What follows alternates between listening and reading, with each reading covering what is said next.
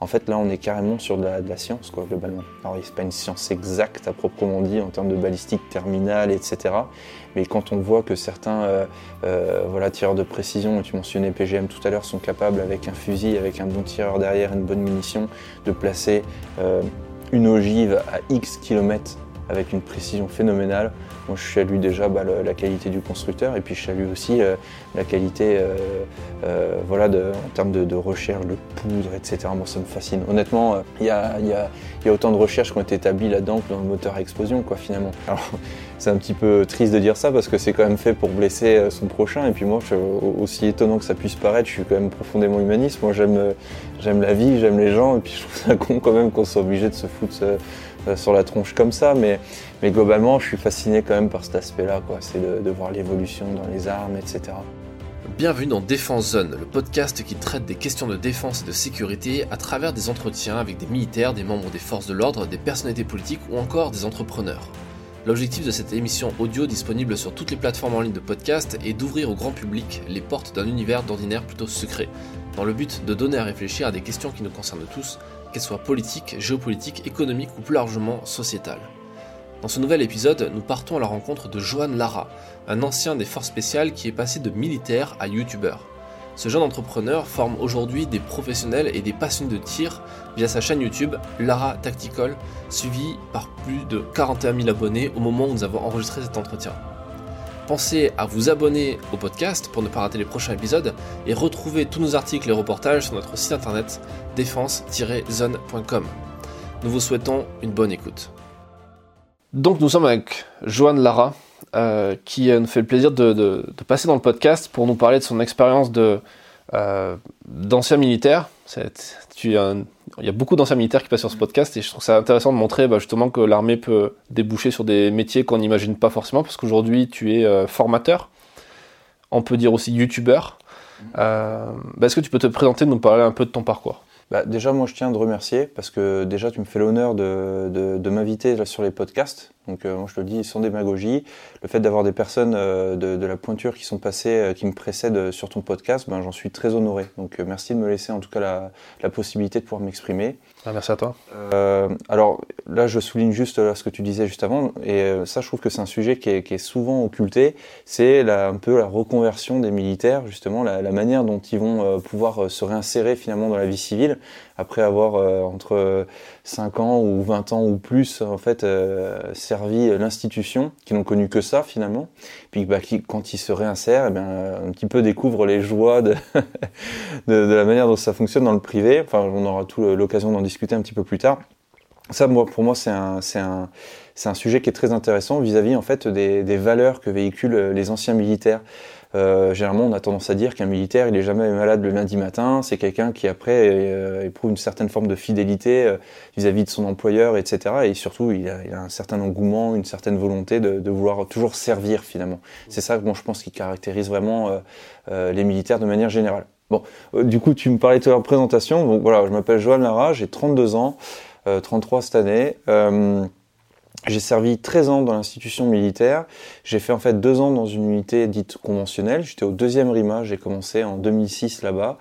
Et ensuite, euh, j'ai rapidement basculé dans une unité spécialisée, euh, bon, on va la mentionner, hein, ça sert à rien d'en faire des pâtes à caisse non plus. J'ai servi au premier PIMA euh, pendant quasiment 11 ans. Voilà. Donc j'étais opérateur là-bas et j'ai éprouvé beaucoup beaucoup de plaisir à servir au sein de cette unité qui m'a appris énormément et pour lequel j'ai le plus profond des respects, que ce soit pour l'unité ou pour les opérateurs qui continuent de servir aujourd'hui. Hmm. Ouais, c'est une unité euh, plus que prestigieuse pour le coup, les forces spéciales terre. Ouais, alors du coup, moi ça a toujours été le mythe, hein, parce que déjà tout gamin, je voyais cette unité-là, il y avait des personnes qui y servaient ou qui ont cessé d'y servir et que j'ai rencontrées alors que j'avais 14-15 ans. Euh, voilà, donc euh, moi, ce qui me, c'était les valeurs, encore une fois, qui, transmettaient, c'est-à-dire euh, cette certaine forme d'autonomie, cette euh, certaine forme de, voilà, de dépassement de soi-même. Moi, ça m'a toujours fasciné, c'est de, voir en fait des gens qui évoluaient en, petits groupes, sur lesquels les gens reposaient énormément de responsabilités les uns sur les autres où on confiait des missions très précises et donc il fallait apprendre très rapidement, il fallait restituer très rapidement. Donc moi c'est un petit peu toutes ces valeurs là aussi qui m'ont inspiré. Donc oui, effectivement, au, titre, au même titre que d'autres unités spécialisées de, des armées, hein, pour, toutes les citer, que ce soit les commandos marines, les CPA ou autres, voilà, euh, Bayonne fait partie d'une de ces unités très prestigieuses, effectivement. Donc euh, j'ai presque envie de dire, j'ai servi euh, au premier parce que j'avais vraiment ce canal-là, c'était ce qu'on m'avait vraiment euh, offert petit, mais s'il faut, j'aurais pu être commando marine ou autre, en fait, en tout cas, voilà. Ouais, c'était, c'était un rêve de gosse quand tu, quand tu es rentré dans l'armée, tu, visais directement un peu l'élite ou... Ouais, tout à fait. C'est-à-dire qu'en plus, Bayonne, à cette période-là, ne, ne, prenait plus en direct. Il fallait déjà passer par une autre unité. Ce qui fait que, bah, globalement, j'ai dû faire un peu mes preuves dans une unité conventionnelle avant de pouvoir postuler au premier. Donc, euh, disons que c'était un parcours euh, obligé. Mais si j'avais eu l'opportunité de m'engager directement à Bayonne, si, si tant est qu'ils me, qu me recrutent à, à, 18 ans, parce que bah, on évolue vite à ces âges-là, entre 18 et 22 ans, par exemple, ou 18 et 20 ans, on a le temps de, gagner en maturité, on a le temps de gagner quand même, euh, voilà. Donc c'est peut-être pour le mieux en fait finalement. À 18 ans, j'étais un peu stupide et immature, ce qui m'a duré pendant un certain nombre d'années. Donc non, c'était une, expérience très enrichissante que de passer au sein d'une unité qui m'a un peu formaté, qui m'a un petit peu appris, euh, enfin qui m'a même beaucoup appris euh, sur ma personne et sur les voilà les valeurs euh, au sein de l'armée, la manière dont ça fonctionne. Je pense que c'était même plutôt un bien pour moi. Ouais. C'est quoi que tu retiens de ton de ton passage chez les FS, mais aussi dans, dans l'institution dans l'armée de terre? Qu'est-ce qui t'a le, qu'est-ce que tu as, qu'est-ce qui t'a le plus servi peut-être? Euh, aujourd'hui, en tant que, alors je, je dirais que y a, aujourd'hui, je, je, mène plusieurs casquettes. Hein. Je mène euh, maintenant tout, tout récemment une casquette de papa, mais je mène aussi une casquette d'homme. Voilà, comment je me situe moi dans la société en tant que, que garçon de, de 32 ans, de, d'homme, on va dire, et comment je me situe également en tant que, que chef d'entreprise. C'est-à-dire, c'est vraiment toutes ces casquettes là en tant que papa, ben, globalement, je, on peut dire que j'ai quand même une chance euh, quelque part, c'est que j'ai jamais été à servir euh, au sein du premier en étant papa. Et je pense que là, je pense à tous ceux qui, euh, moi, où, où j'étais pas encore papa, ce déchirement que de devoir un petit peu partir, parce que c'est comme des missions qui sont assez spécifiques et euh, bon, sans non plus en faire encore une fois des caisse, mais où ben, l'enjeu est un petit peu différent et où on se dit des fois, ben, ce que je laisse derrière, peut-être que je pourrais pas le retrouver. Donc voilà, il y a ça. Il y a aussi le fait que bah, la vie de famille, ben, voilà, on n'est jamais là, on est tout le temps en mission, on est toujours en entraînement. C'est comme un rythme de vie, c'est un peu comme un TGV dans lequel on monte à bord et où ça passe très très vite et où au final j'aurais pas eu l'opportunité de voir mon, mon, petit grandir.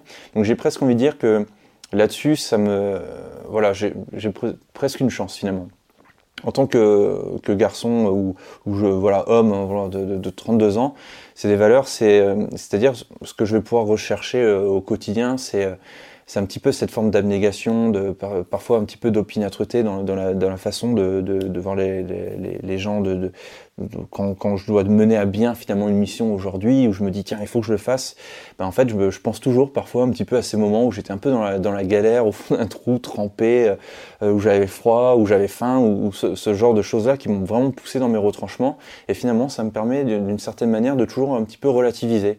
Quand on a des sous, on est content. Quand on en a plus, on se dit bah, ça ira mieux demain. Et finalement, on arrive tout le temps un petit peu à, mettre les choses en voilà relativiser. Je sais ce que c'est de pas dormir, par exemple, dans le chaud, sur un matelas ou quoi. Et donc du coup, voilà, ça permet un petit peu toujours de garder, euh, de garder un petit peu ce, regard objectif sur les choses.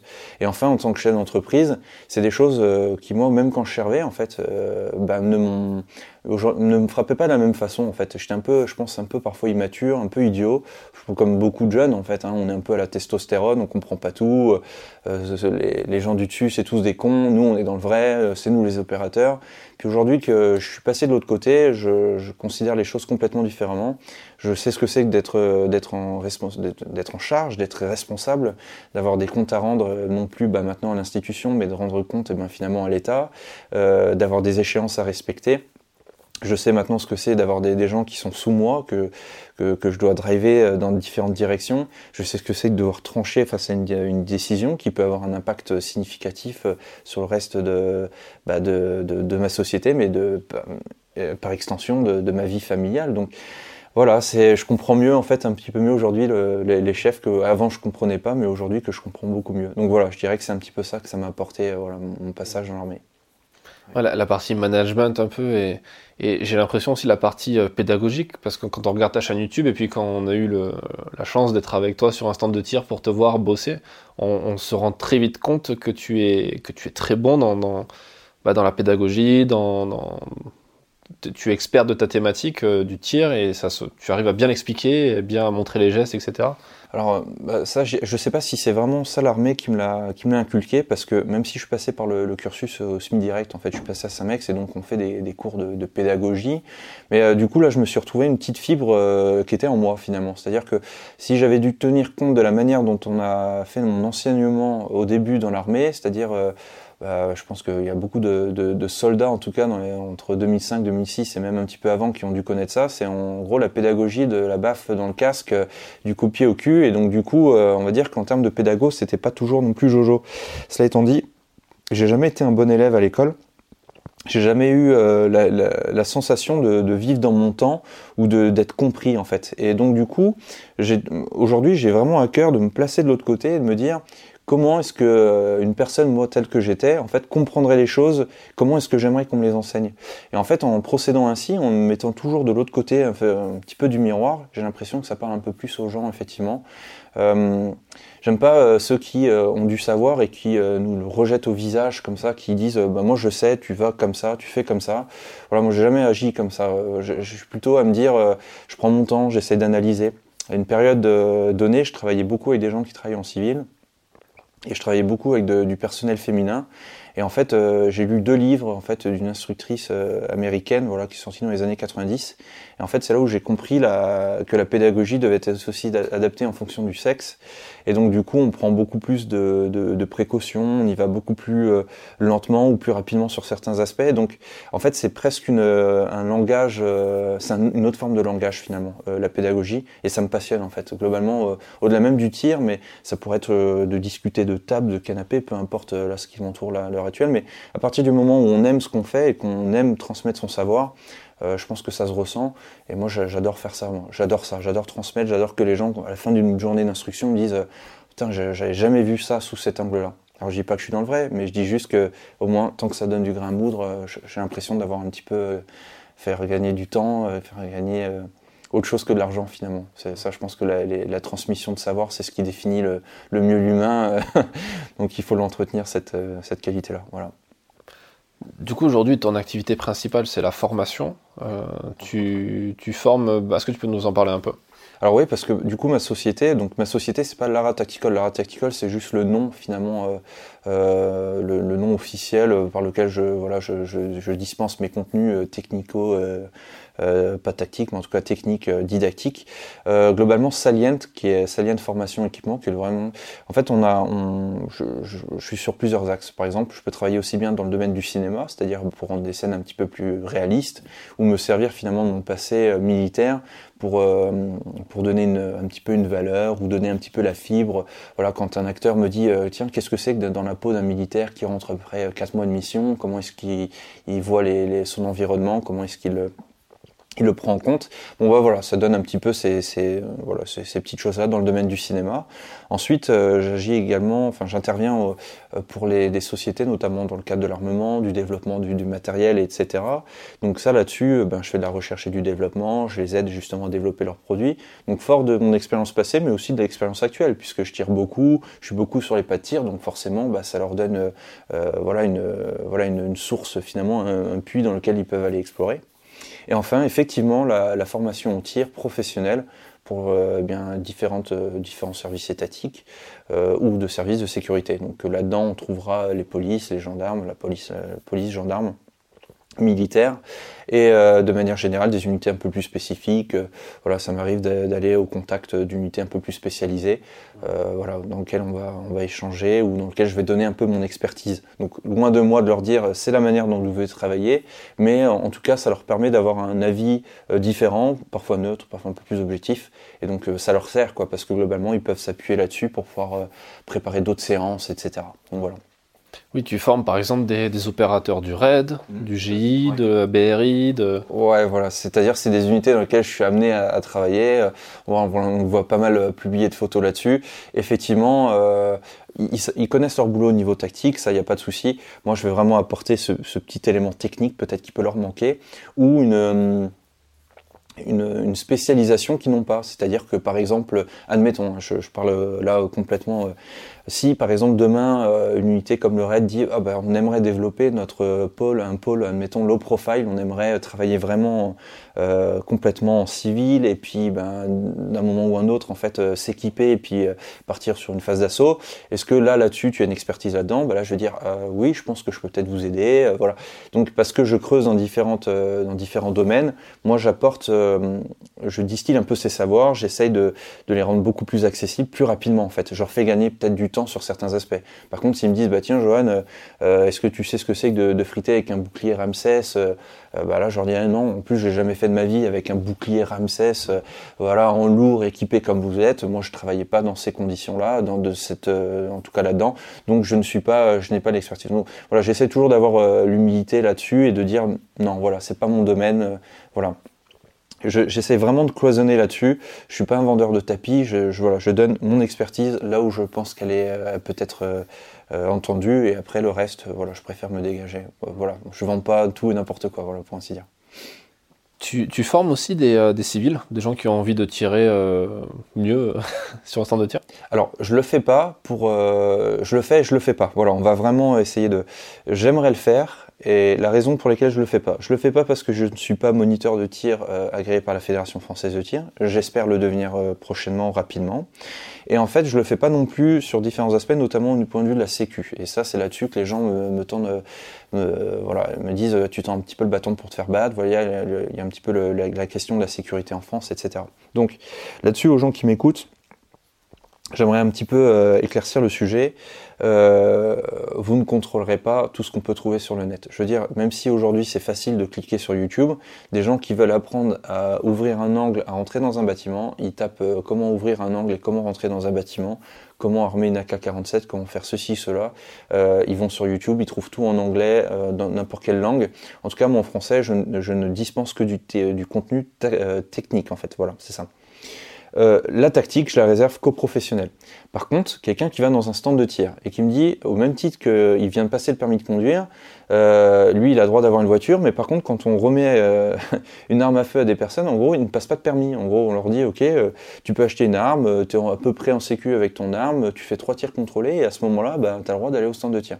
Et là, c'est là où on découvre que dans les stands de tir, il peut y avoir des véritables euh, finalement euh, dangers hein, pour tout le monde. Donc, moi, ces gens-là, j'ai envie de m'adresser à eux, de leur dire, ok, tu as envie d'améliorer ta précision, tu as envie d'appuyer correctement sur une queue de détente, tu as envie de travailler ta posture.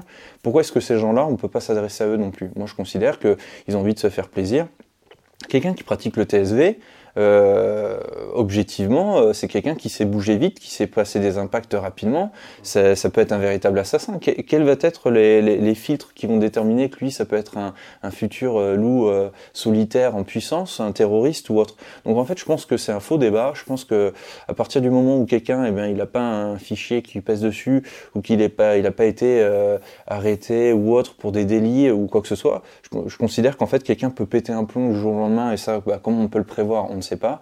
Donc, ben, soit en fait on supprime toutes les armes, mais on supprime pas le problème, puisque ben, si on veut une arme de façon illégale, on peut très bien l'obtenir.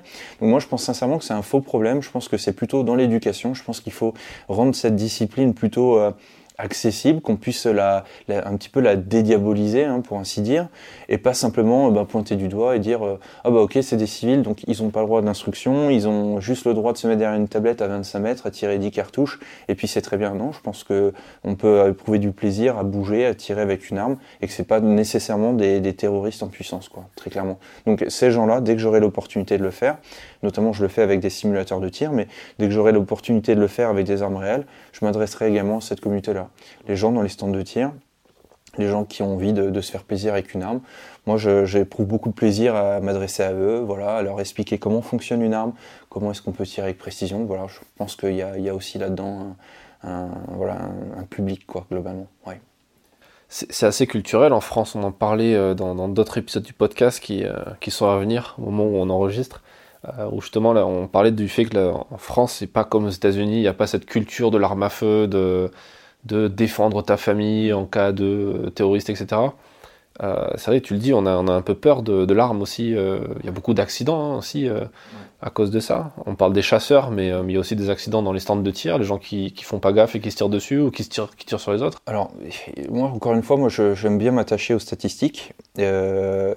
combien y a-t-il de tireurs sportifs en France? Et dans les tireurs sportifs en France, combien il y en a qui ont des armes de catégorie B? Voilà. Donc euh, les, statistiques en termes de, de, de, catégorie, enfin de, de tirs sportifs, on est sur à peu près 200, un petit peu plus 200 000 personnes. Combien y a-t-il de chasseurs? Là, on compte en millions. Donc il y a un véritable lobbying là ici. On est vraiment sur un véritable, euh, voilà.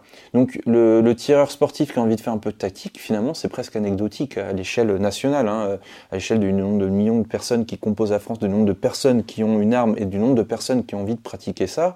Je veux dire, c'est une toute petite niche en fait en réalité. Donc ça, c'est le premier point. Qui est en train de grossir? En train de grossir, je pense, ouais, et qui, qui suscite de l'intérêt. Moi, je vois de plus en plus sur le biais des, réseaux sociaux, de plus en plus de personnes qui aiment prendre leurs photos euh, en photo leurs armes, qui aiment un petit peu, euh, euh, j'ai presque envie de transgresser certaines lois en faisant des rechargements, etc. Mais, mais en final, qui ont juste envie de se faire plaisir, quoi, globalement, c'est ça. On parlera de l'airsoft, c'est très intéressant après justement. On tape sur une catégorie, mais on oublie certaines. Euh, si on parle du contexte socio-culturel et qu'on le compare à celui des États-Unis, moi je pense qu'il faudrait presque le comparer aussi avec la Suisse, par exemple, là où en fait, euh, qui était considéré, excusez-moi du terme, presque la Mecque en Europe hein, au niveau de l'armement. Mais bon, je vis pas en Suisse, je vais pas m'exprimer pour eux. Euh, en France, effectivement, on n'a pas le, ce qu'ils appellent en aux États-Unis le conceal carry, donc euh, voilà, de tout simplement porter une arme au quotidien et d'utiliser ce qu'ils appellent le stand your ground. Donc, moi, j'ai mon, j'ai mon territoire, c'est ma voiture, c'est ma maison. Si tu rentres dedans, tu prends du plomb. Euh, en France, euh, concrètement, si on se, si on, si on prend en fait la légitime défense, c'est notamment en fait celle qui détermine que de nuit, par ruse, par effraction, je suis en, légitime défense présumée. Euh, les gens vont tout de suite dire ouais bah si j'ai mon arme, je vais pouvoir m'en servir. Bah, moi je dis ben oui mais selon le code de la sécurité intérieure, une arme de catégorie B est censée être stockée dans un coffre, séparée des munitions, etc. Donc finalement, euh, si quelqu'un casse ta fenêtre et qu'il est obligé de traverser un couloir de 10 mètres avant de venir chez toi et que pendant ce temps-là, tu as pris consciencieusement le temps d'ouvrir ton coffre, de mettre les munitions dedans, c'est-à-dire que c'est une action délibérée. Donc je pense que euh, l'armement c'est un sujet sensible à partir du moment où en fait euh, on est dans une sorte de, zone grise, on ne sait pas trop quoi on parle. Moi, quelqu'un qui déboule chez moi, proprement dit, qui casse, euh, bah, je ferme la porte de ma chambre, j'appelle la police et j'annonce que bah, à partir du moment où la personne va passer le pas de ma, chambre, là il va, là il va prendre plein tarif. Mais avant ça, bah, qui vole ce qu'il veut, qui pète ce qu'il veut, je m'en fous. En fait, j'ai des assurances pour ça. Tant qu'il ne touche pas à ma famille, il n'y a pas de souci. Maintenant, c'est différent. À partir du moment où en fait euh, mon enfant vit à deux chambres euh, d'intervalle de mois et qu'il faut que j'aille euh, potentiellement bah, pour assurer sa sécurité ou autre, là on n'est plus dans le même cadre, dans le même cas d'esprit.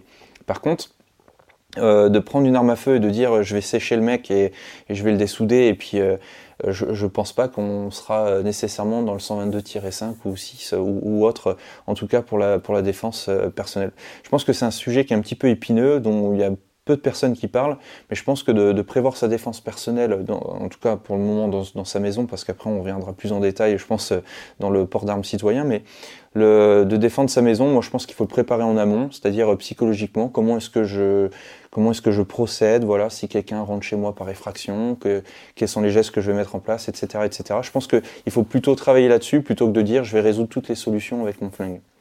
Et si on parle justement là de tactique, je pense qu'il est intéressant de se poser la question justement de l'airsoft. on parle souvent d'armes à feu et on dit ouais euh, les armes à feu c'est dangereux.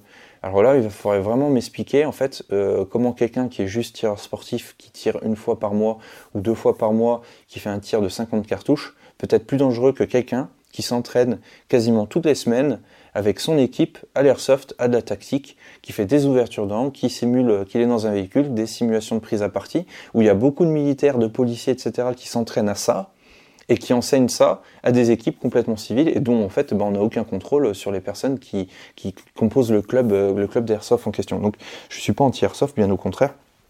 Toutes les communautés pour moi sont, sont bienvenues, mais je trouve ça dommage de devoir pointer le doigt simplement sur la catégorie B alors que on peut pratiquer vraiment des choses infiniment plus dangereuses en termes de tactique et notamment si on jette un coup d'œil à d'autres euh, disciplines, le paintball, l'airsoft, etc.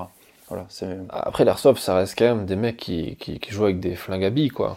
Alors, ce qui joue des flingues à billes, mais en fait, euh, quand on regarde un, petit chat euh, friter son, son, son, copain chat, euh, les deux, eh ben, ils miment qu'ils sont en train de combattre, d'accord? Ils font exactement pareil. Et quand ils se fritent après dans la rue avec un matou qui est pas de son quartier, là, il utilise exactement les mêmes gestes, la même technique, sauf que cette fois, il va appuyer beaucoup plus fort sur les griffes et beaucoup plus fort sur les crocs.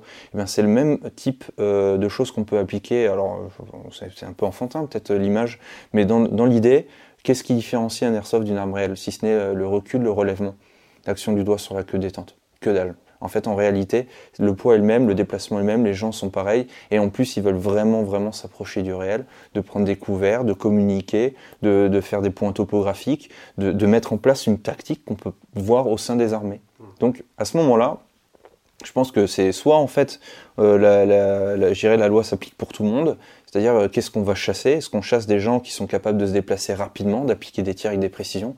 Ou est-ce qu'on va chasser le tireur sportif euh, euh, du samedi, du dimanche, qui lui a juste envie de se faire plaisir avec son arme à feu? Je pense que voilà, il n'y a, a, pas une catégorie qui est vraiment dangereuse. Je pense que si on prend sur la tactique, voilà, il faut aller regarder partout, en fait, en réalité. Tu viens, de, tu viens de me donner l'idée de faire la miniature de ce podcast avec un petit chat et une arme d'airsoft. Ouais. une réplique d'airsoft. ça, pourrait être, ça pourrait être très rigolo. Hein. Là, là, on peut faire du clic. Euh, revenons sur, sur, la question de la formation, tu formes donc des, des, des professionnels euh, à quelque chose qu'ils font, euh, j'allais dire tous les jours, oui dans le cadre du raid, un peu moins peut-être pour un mec qui bosse dans, une dans l'infanterie ou dans, dans, un régiment de, de force traditionnelle, conventionnelle, parce que ces gens vont pas tirer tous les jours, non, comme dans la police municipale ou même la police nationale, les gens ne tirent pas tous les jours. Est-ce que, avec le recul que tu as et ton expérience, est-ce que tu considères que euh, la formation au tir au sein des institutions est insuffisante, euh, suffisante. Ah, ça c'est une super bonne question. Et alors du coup, ce qui là me, donne du grain à moudre hein, finalement, euh, ce qui m'a donné du grain à moudre, pardon, mais qui m'a poussé à la réflexion, c'est qu'on a, on a été invité l'été dernier à la police judiciaire de en Lausanne.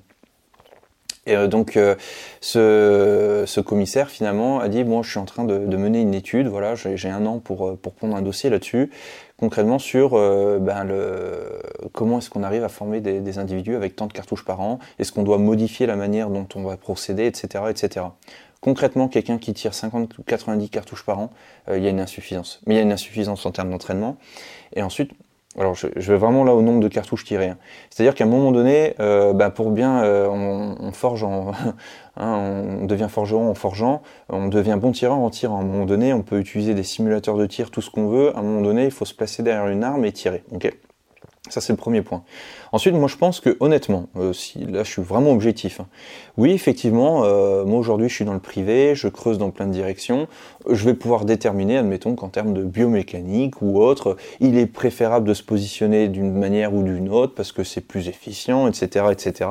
Donc, toute la, finalement, la terminologie qu'on va employer et tout le, on va pas se mentir, euh, un petit peu les, arguments commerciaux qui vont être derrière. Ça étant dit, est-ce que l'école, par exemple, de la police, de tir de la police, elle est mauvaise? Absolument pas. C'est-à-dire que moi, les instructeurs qui en sortent, et j'en ai discuté il y a pas longtemps en me rendant là-bas, euh, les instructeurs qui en sortent, ils tirent beaucoup, ils ont des éléments de langage, ils ont des éléments de réponse, ils forment énormément de FTSI, donc ce sont des formateurs euh, voilà, aux techniques euh, de, la police, donc ce sont des gens qui sont, qui sont formés.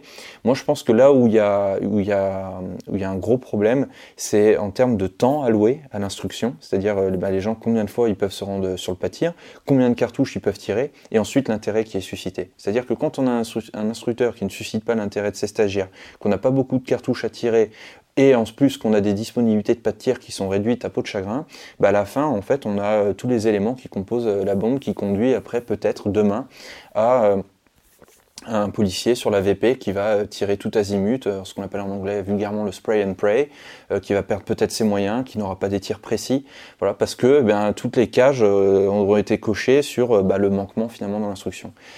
Pourquoi? Ben pourquoi? Parce qu'il y a un taux d'engagement qui, est énorme aujourd'hui, que ce soit dans les polices, dans les armées.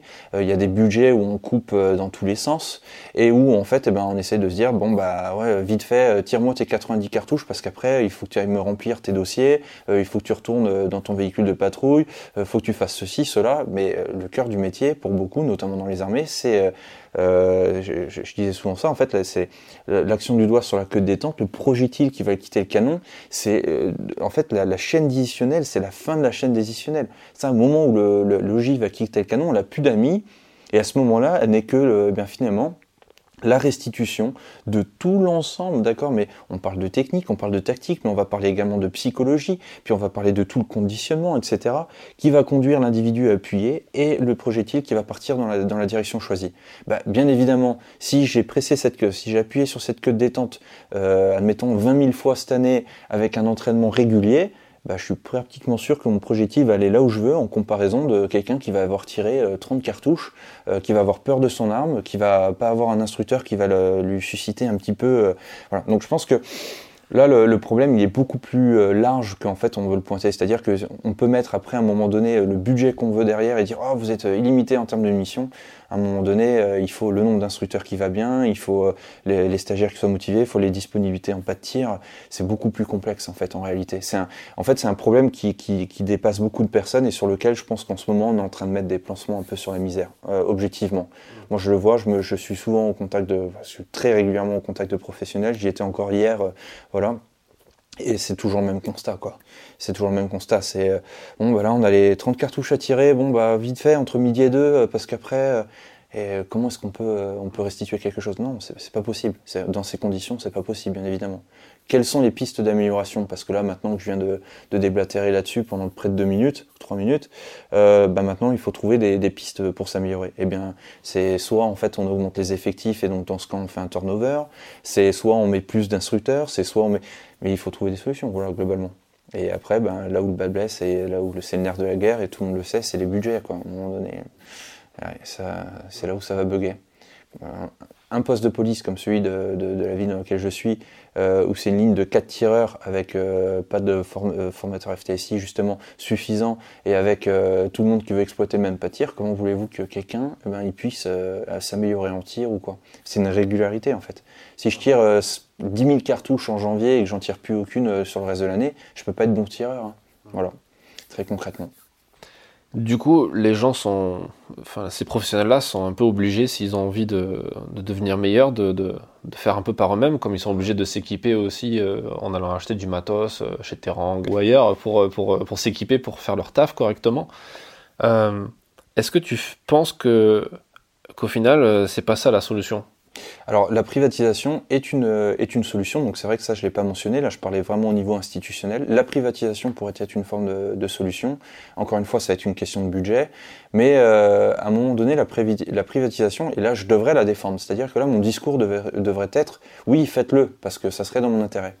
À un moment donné, le, je dirais que le problème de la privatisation c'est que il faut euh, qu'il y ait une, cohérence euh, au vu de toutes les sociétés, euh, je parle de, sociétés qui vont être sollicitées, parce qu'en gros on peut pas en janvier en fait solliciter une société qui va dire son avis sur le tir et puis en mars quelqu'un d'autre, etc.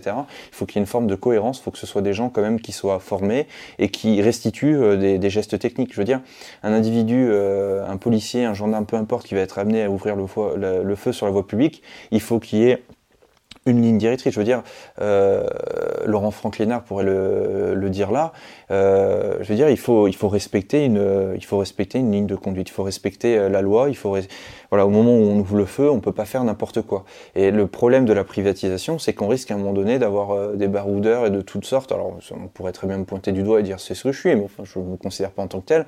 Mais à un moment donné, euh, ah bah je vais aller voir un tel parce qu'avec lui, je vais bien me former. Bah oui, mais le problème, c'est que là, si tu fais ça, il va arriver des catastrophes. Donc, je pense qu'il faut une certaine forme de contrôle et il faut des, en tout cas, même si on parle de privatisation, donc sur le régime des chantiers, on le voit de plus en plus. On voit de plus en plus de privés qui ouvrent leurs chantiers, qu'on compte généralement en millions et où en fait eh ben, les armées, les polices viennent exploiter ces infras-là.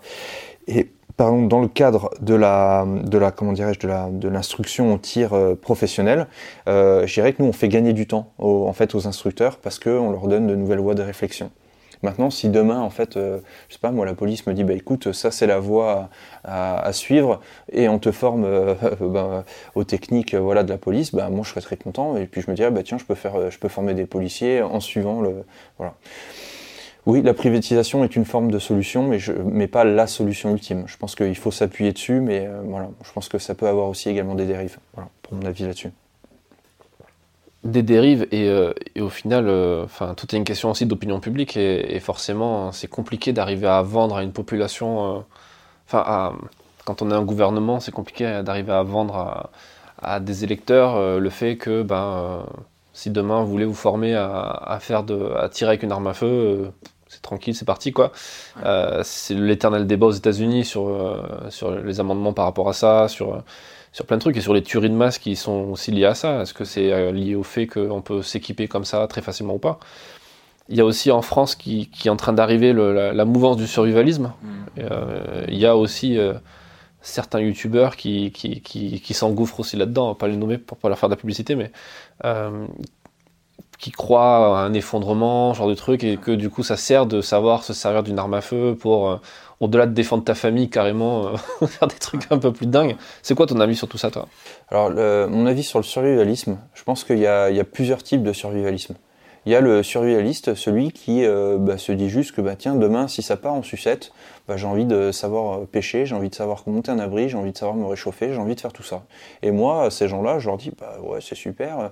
Et puis on a des tas de choses à apprendre de ces gens-là, parce que c'est des, personnes qui vont, euh, bah, on avait vu le scandale justement avec quelqu'un qui avait été empoisonné en Bretagne, il me semble, voilà, en mangeant des baies, etc. Bon, en tout cas, c'est des gens qui, moi, selon moi, on creuse là-dessus, et puis qui se disent, bah tiens, avec ces baies-là, je peux, voilà, et puis ils sont capables de soigner, ils sont capables de se nourrir correctement, ils sont capables de chasser. Enfin, du coup, moi, ces survivalistes-là, j'ai envie de dire, euh, ok, euh, c'est une, forme de, voilà, de, hobby et puis qui peut coller peut-être à une situation future. Donc moi je dis pourquoi pas. Euh, par contre, quand on commence à tomber dans le survivalisme qui croit, et ils ont peut-être raison, je veux dire, on n'en sait rien peut-être de, de, quoi il fait, mais, qui pense euh, à un effondrement total et qu'à ce moment-là il faudra tous s'armer et puis il faudra tous se, foutre sur la gueule pour parler vulgairement. À, à ces gens-là, moi, je, j'aimais un petit peu euh, une certaine forme de réserve pour, pour, rien, pour rien cacher. J'ai un peu le sentiment que, que là, là-dessus, on part dans des dérives où les gens vont un peu euh, se replier sur eux-mêmes, vouloir se former et vouloir faire mal à, son prochain un petit peu, pas gratuitement, mais en tout cas de créer des, des, communautés, etc. Moi, je, je ne suis pas un, fan du, du, survivalisme dans le sens euh, je me forme pour, pour demain au cas où ça va péter, etc. Moi, je, je, ne crois pas à ça. Voilà, c'est mon avis sur la question. Donc j'ai rien contre le survivalisme, celui qui voilà euh, croit en la nature et puis a envie de se former là-dedans. Mais j'ai un petit peu plus de mal avec celui qui a envie de se, se former, apprendre de la tactique, etc.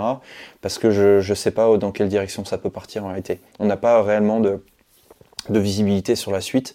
Euh, je ne sais pas dans quelle direction ça peut partir. On a vu que des survivalismes récemment euh, avaient euh, de l'équipement de, de fous furieux sur une plateforme M4 avec de la thermique, etc.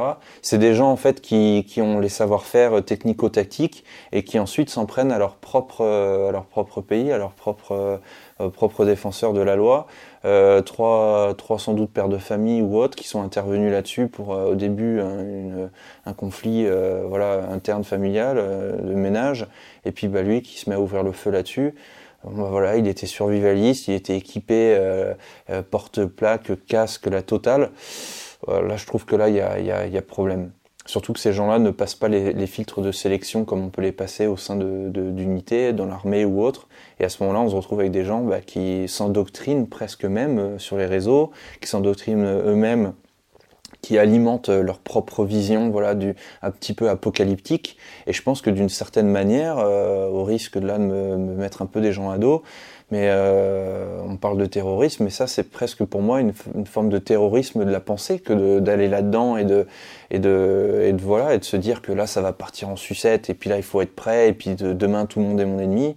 Bon, j'ai un peu de mal avec ça. Ouais. Je suis alors, je suis désolé pour ce que je choque, mais voilà effectivement moi ça me ça me ça me réjouit pas plus que ça ouais de savoir que des gens se forment à, à, aller se foutre sur la gueule des, de, de, leurs voisins. Moi je le fais parce que ben euh, c'est pour du bad guys quoi globalement. Mais euh, je ne crois pas que, que ce soit une bonne chose comme ça de se former. Euh, ouais, on ne contrôle pas en fait, il n'y a, a, aucun contrôle et c'est ça qui est, qui est problématique selon moi. C'est compliqué de contrôler aussi ce que, ce que tu as sur Internet, tu l'as dit. Mm. Euh, tu fais partie des gens qui, qui se sont lancés sur YouTube Et bah, plutôt que de faire des tutos make-up ou, ou de faire des, du crossfit, toi tu montres des armes à feu, c'est quand même pas forcément banal. C'est qui ton audience? C'est qui les gens qui te suivent, qui, qui te regardent? Alors c'est très intéressant je pense que c'est multi. Euh, en fait, je pense qu'il y, y, a plusieurs communautés. Euh, on peut pas le voir, on peut pas le tracer ça sur euh, YouTube. Euh, j'ai pas des gens qui s'inscrivent en disant moi je suis airsofter ou autre. Il y a alors donc je peux pas établir de pourcentage à proprement dit, mais je sais que la communauté elle est à la, fois faite de tireurs sportifs, à la fois faite de professionnels, elle est à la fois faite de airsoft, donc elle est à la fois faite de survivalistes. En fait, elle est faite de toutes les personnes qui de près ou de loin touche euh, au domaine euh, des armes, à feu ou non. Et alors du coup, le, plus étonnant là-dedans, et c'est là que j'ai découvert ça très récemment, j'ai aussi des, euh, gens pardon, qui n'ont rien à voir avec le domaine du tir, voilà, qui ne savent même pas par quel bout ça se tient vulgairement, et qui ont vu dans les recommandations, parce qu'on peut taguer hein, globalement sur YouTube, et dedans je parle parfois de neurosciences, je parle de biomécanique, je parle de, ce, de ce genre d'aspects qui ont pour de nombreuses années en tout cas, ont été occultés, ont complètement été euh, bannis un petit peu de, du tir de manière générale. Et donc du coup, euh, bah, qui, quand ils cliquent là-dessus, se disent, bah tiens, qu'est-ce qu'il a raconté? Puis c'est là où on découvre, bah tiens, qu'est-ce qu'une ceinture scapulaire, une masse thoraco-scapulaire, comment je positionne mon corps? Et donc ils y voient en fait finalement des, des liens entre leur sport qu'ils pratiquent et le tir. Et donc à ce moment-là, ça donne une image plutôt positive du tir. On se dit bah tiens, en fait, euh, moi qui pensais que c'était juste euh, une arme à feu et tirer, bah, finalement il y a, pas mal de finalement une certaine forme de transférabilité des savoirs qui peuvent s'établir. Donc ils trouvent ça très intéressant et moi ça me, euh, j'en suis plutôt content en fait. pardon. Je suis pas ému, hein, c'est une poussière. en tout cas sur Instagram ou autre ou sur les, réseaux, j'ai pas mal de personnes qui me, qui voilà, qui me, qui me disent putain ouais c'est vraiment bien euh, les, les, voies dans lesquelles tu t'engages, tu, voilà, surtout quand on parle de sciences, de neurosciences, euh, etc. Donc moi, ça me, ça me motive à aller toujours plus loin là-dedans et à faire toujours plus de recherches. Voilà, ça c'est. Et ensuite, euh, bah, dans les contenus que, que je dispense, le 11 c'est pour éviter un excès de, jeu aussi, parce que bah, sur beaucoup de mes vidéos, je creuse un peu toute seule, en m'appuyant sur bien des contenus, mais euh, globalement, je sais pas, il y a une vidéo que j'avais faite sur les, les, red dots, donc des petits points rouges dans un, dans un optique, et là-dessus, ça m'avait conduit à des, des recherches dans, dans, des tas de domaines, dans la, dans la vision, dans, dans l'imagerie cérébrale. Enfin, je, je, pensais jamais, moi, que j'allais tomber dans ce genre de domaine-là. Et à un moment donné, on a presque envie de se dire, bah, c'est à quel moment que ça se stoppe? Donc, euh, j'y moi-même un enrichissement personnel que j'essaye de donner aux gens. Et je pense que, bah, du coup, qu'il y a beaucoup de gens qui s'y retrouvent, qui se disent, bah, tu vois, c'est plutôt cool, en fait, dans le domaine du tir, j'en apprends aussi. Voilà. Donc, euh, voilà, je suis plutôt content, euh, que ça plaise à un plus large spectre que juste simplement des gens avec des armes c'est vrai que c'est le côté cool de YouTube et le, côté, le côté vraiment intelligent des réseaux sociaux qui est que il y a de plus en plus de vulgarisateurs qui, se lancent sur YouTube, qui vulgarisent de l'histoire, de la politique, de la géopolitique, de la science, etc.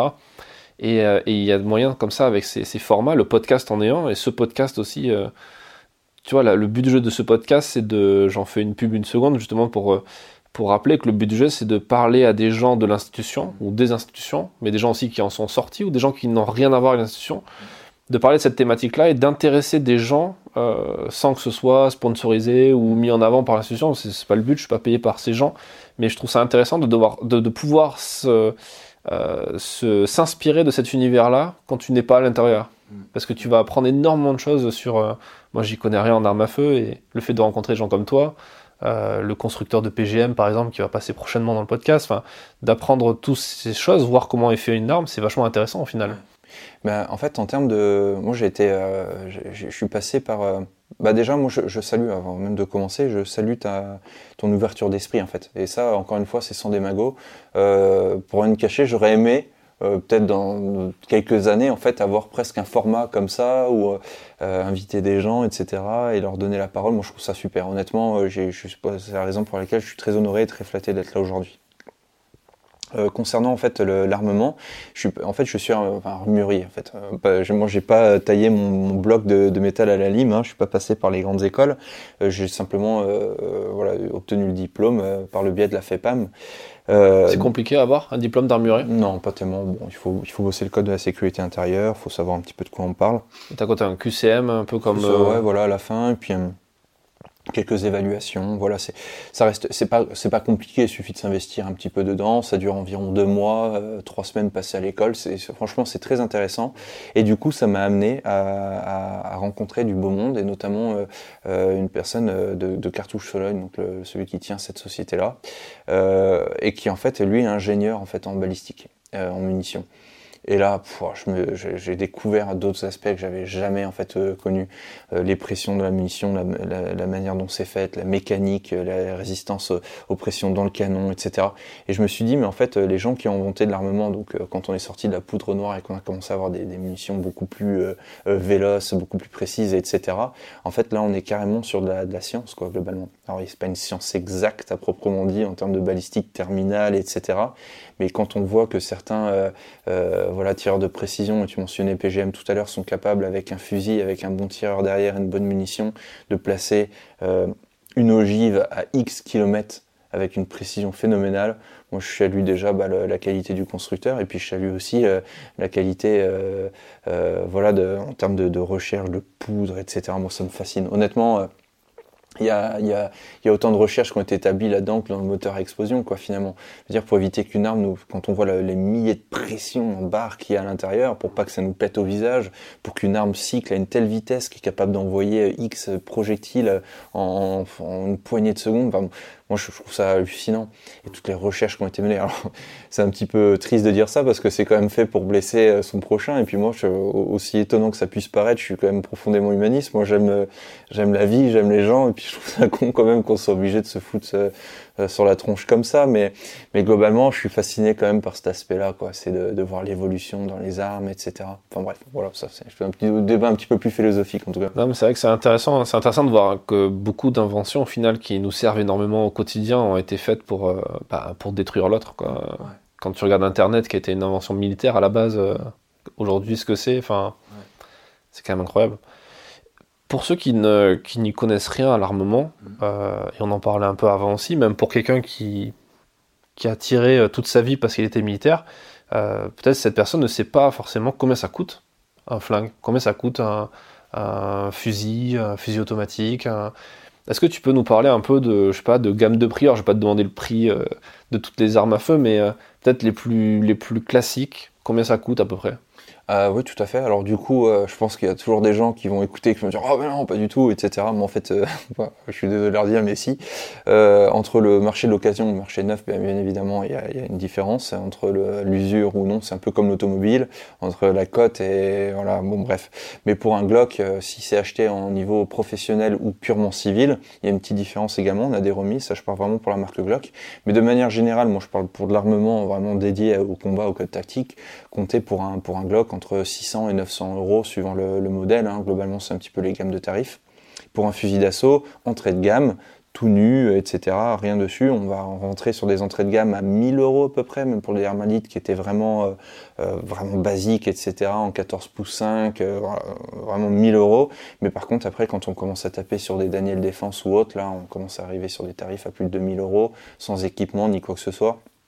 Donc, euh, et puis après, ça dépend un peu la, pas la customisation, voilà ce qu'on veut y rajouter, c'est-à-dire on y rajoute des optiques, des lasers. Euh, enfin après, c'est tout le tout le spectre, tout l'écosystème qui va entourer l'arme en elle-même. Donc euh, c'est X milliers d'euros en fonction de ce qu'on met dessus. Moi, je vois le, le, le pistolet que j'exploite à l'heure actuelle, c'est un Shadow System, une arme de poing. on est un petit peu en dessous de 2000 euros là-dessus. Donc avec l'optique, etc. Donc c'est quand même une arme qui est pas qui est pas donnée à tout le monde. Mais voilà, si je veux un Glock d'occasion, euh, acheté sur Natura Buy ou peu importe, on est sur du 400 euros quoi globalement. Voilà, c'est à peu près les tarifs. Ça peut vraiment aller du simple ou double ou simple ou, ou quadruple un peu mm. pour ainsi dire. Ouais. Mm. Et comment ça se passe euh, pour, pour acheter une arme? Je suppose que c'est pas comme aux États-Unis ou comme euh, dans, dans, une banlieue de cité où tu, tu, sors un peu de cash et c'est fini. Comment ça se passe pour comment, Si moi demain je veux acheter un Glock par exemple, comment je dois faire? Alors si toi tu veux acheter un Glock, c'est différent que si moi je veux acheter un Glock. Si moi je veux acheter un Glock, je passe par ma société. Euh, donc là je suis en train de demander euh, voilà, pour le code. Euh, enfin bref. La société elle achète l'arme et puis voilà, c'est sur le compte de la société. Pour un civil, il va falloir qu'il s'inscrive dans un club de tir, il va falloir qu'il passe devant un médecin. Donc voilà, c'est une petite visite. Il va falloir que du coup il fasse trois tirs contrôlés, qu'il fasse une demande d'avis préalable, ce qui est un papier vert euh, dans un club de tir, voilà, qui dit bon, euh, lui a priori, il n'y a pas de souci avec lui. Et ce petit papier vert va me permettre, en, complément d'autres documents qu'il va falloir fournir à la, préfecture ou sous-préfecture, en tout cas, ben, tout simplement pour demander une détention, acquisition et détention d'armes d'une catégorie, c'est-à-dire euh, une catégorie B, par exemple. Alors à ce moment-là, bien, je, prends l'ensemble de ces documents, je les présente, et là, on me remet une euh, acquisition, détention euh, pour une, arme de catégorie B. Pour une arme de catégorie C, comme un fusil de chasse ou une catégorie D, c'est différent. Là, on n'est pas tout à fait sur le même, euh, voilà, en, termes d'administratif. Là, une carte d'identité, etc., et une, une, demande spécifique suffiront en fait. Et pour une arme de catégorie D, juste une carte d'identité. Donc, plus en fait on descend dans l'armement en termes de non pas de dangerosité, mais en tout cas en termes de, euh, de découpage tel qu'il a été effectué, puisque ça, ça a été fait euh, il y a quand même maintenant quelques années. Avant, les armes, elles étaient classées en fonction de leur dangerosité ou en fonction de leur destination. Euh, voilà, c'était, c'est un petit peu changé aujourd'hui. Disons qu'il y a de l'armement en fonction de son calibre qui va être classé dans une certaine catégorie, etc. Voilà, de l'airsoft, par exemple, c'est de l'armement. Hein. C'est, je veux dire, en fonction du nombre de joules qu'il a, il sera soit en catégorie D, soit en catégorie C. Et en dessous d'un certain joule, ben, c'est considéré comme un jouet donc dans il rentre dans aucune de ces catégories. Euh, pour ça, il faut se référer au code de la sécurité intérieure. Et euh, donc, pour revenir au sujet principal, si tu veux acheter un Glock, au plus rapide, et si tu vas sur la, par exemple dans les Pyrénées euh, Atlantiques chez nous, ça va assez vite, sur entre le moment où je m'inscris et la demande, et en gros, le plus rapide qu'on puisse avoir, c'est environ 9 mois, entre le moment où je m'inscris dans le club et le moment où je peux acheter une arme. 9 mois 9 mois. Oui, parce qu'en gros, c'est 6 mois avec les, plus les tirs contrôlés, etc. Et euh, oui, c'est assez long, ouais. C'est-à-dire que non, je ne peux pas aller dans une armurerie dire moi il me faut euh, un Glock, ça, non. Il faut pouvoir présenter justement de la détention. Et ça, ben, en gros, euh, au plus rapide, entre le 1er janvier et le moment où je vais pouvoir faire la demande, ça sera environ 9 mois, ouais. Et donc euh, là-dessus, il faut pas être fichier S, euh, faut être pas inscrit au FINIADA, au fichier euh, national justement des, des, interdits, etc. Donc il y a quand même un certain nombre de, de filtres qu'il faut passer, et globalement, c'est quand même moins facile que ce que les gens puissent peuvent penser, quoi, globalement. Hmm. Ouais. Ouais, il suffit pas juste de se dire euh, je prends un permis de chasse et c'est parti quoi. Non, permis de chasse du coup ça donnera un, voilà, accès à un certain euh, type d'armement, mais en tout cas c'est pas celui que la plupart du temps imagine, euh, la K47, le M4, le Glock, voilà, c'est ce que dans l'imaginaire collectif, voilà, c'est ce que les gens imaginent. En tout cas, c'est pas aussi aussi simple que ça, non, bien évidemment. Et une fois que j'ai fait cette démarche, ça y est, j'ai mon Glock, je suis content. Maintenant, je veux, je veux un AK-47 par exemple. Ouais, tout à fait. Bah après, une AK-47, c'est du 7,62 par 39. C'est juste que l'arme, en termes de répétabilité, parce que maintenant c'est classé aussi par rapport à ça, et c'est classé aussi par rapport à la contenance en termes de chargeur. Donc euh, du coup, et l'encombrement. Voilà, c'est les trois, les trois éléments qui sont très importants. Euh, Mario Palchi serait très fier de moi d'avoir restitué une partie de ce cours. Mais globalement, bah, plus une arme est petite, plus elle peut tirer de, munitions, et plus son calibre appartient à une catégorie dite à risque en gros, en termes de dangerosité, ben, plus elle va, dégringoler dans les dans les catégories et passer sur la catégorie A. Et là, pour le coup, la catégorie A ne sera pas du tout autorisée aux civils. On sera limité aux catégories B. Pour la catégorie B, bah, si j'ai un canon qui est très long, si j'ai un chargeur de 10 coups et que je tire du 223 Remington, alors ça pose pas de problème. Je peux acheter un M4. Ça restera un M4. Force est de constater que les gens après ont tendance à vouloir les modifier, les pimper et puis à essayer de gratter des chargeurs 30 coups. Et donc au final, bah, ils contournent toujours un petit peu la loi. Voilà, c'est un petit peu ça. Bon, euh, je, pour rappel, je crois que détention euh, de pièces d'armement ou d'armement euh, non autorisé, je crois que c'est 4 ans d'emprisonnement et 75 000 euros d'amende. Hmm. Pour rappel. Donc voilà. une fois qu'on a passé toutes ces étapes, qu'on a, on a de l'armement, comment on fait pour, pour, pour bien tirer en fait? Euh, on peut prendre des cours, on peut avoir un coach, comment ça se passe? Alors justement, c'est là où en fait il y a une absence totale dans les clubs de tir en fait d'instruction, ou alors les seuls qui vont avoir de l'instruction, c'est ceux qui vont euh, passer dans le, dans le TSV en fait, dans le tir sportif de vitesse, où là il y aura beaucoup plus d'instructeurs. Alors dans un club, c'est souvent soit il y a un moniteur de tir FF tir, mais bon il est pas toujours dispo, il y en a très peu, euh, ou soit en fait c'est un petit peu du mythe quoi. En gros c'est ah, tu devrais tenir ton flingue comme ça, tu devrais faire ceci, tu devrais faire cela, mais globalement il n'y a pas une réelle instruction derrière de fond. Donc généralement ce qu'ils font pour contrer un peu ça, on monte euh, dans les clubs euh, petit à petit. Au début, on commence au plomb, après on, passe sur les petits calibres, après on passe au 22, puis après on arrive au 9. Donc comme ça, ça permet d'avoir une certaine forme de progressivité. Cela étant dit, c'est pas appliqué dans tous les stands de tir, puis bah, c'est au bon vouloir également du président de club. Donc quelqu'un légalement qui a envie d'avoir du 9 mm et puis qui fait ses trois tirs contrôlés et qui ne représente pas à l'œil en tout cas de celui qui va contrôler un danger, bah, j'ai presque envie de dire, euh, il franchit euh, les différents filtres sans, euh, sans être particulièrement inquiété de quoi que ce soit. Donc non, il n'y a pas d'instruction proprement dit pour ces gens-là. Ce qui est selon moi un petit peu une, hérésie quand on y pense. Et qu'est-ce que tu donnerais comme conseil à quelqu'un qui a envie de devenir un meilleur tireur autre que en essayant d'avoir des, conseils de gens euh, pendant, dans les stands de tir bah, de suivre mes formations en ligne. non, disons que là-dessus, c'est, euh, voilà, on va explorer les fondamentaux. Les vidéos sur Internet, le problème, c'est que bon, je suis peut-être un peu malvenu de dire ça, mais on peut un petit peu aussi avoir euh, de tout à, boire et à manger là-dedans. Donc, euh, je dirais que bah, voilà, se rapprocher de, de, de personnes qui ont peut-être un, un, un, passif, voilà, dans la, dans la police, dans les armées, voilà, qui sont peut-être plus à même, qui sont beaucoup plus à l'aise avec leurs armes, et donc du coup, qui vont pouvoir apprendre eh ben, les, les, bases, en tout cas en termes de, de manipulation, les bases en termes de fondamentaux. Je dirais que ça, c'est un bon moyen un petit peu de, bah, de limiter un petit peu la casse, euh, ou alors de se rapprocher auprès de moniteurs au sein de la Fédération française de tir. Je dirais que pour le moment, en fait, euh, en tard, donc euh, tir nos armes réglementaires, donc euh, globalement, on peut pas trouver beaucoup mieux, quoi, globalement. Mais euh, c'est une sorte de, de, de aujourd'hui, c'est presque la normalité pour tout le monde que d'être dans un stand, de discuter avec un tel. Tout le monde pense savoir, tout le monde croit savoir. On regarde un petit peu ce que fait son voisin et puis on s'inspire. Et puis globalement, c'est un petit peu comme ça que les gens euh, apprennent un peu à tirer, quoi, globalement. Voilà. Tu t'en as parlé, donc toi tu t'es lancé dans la formation en ligne aussi.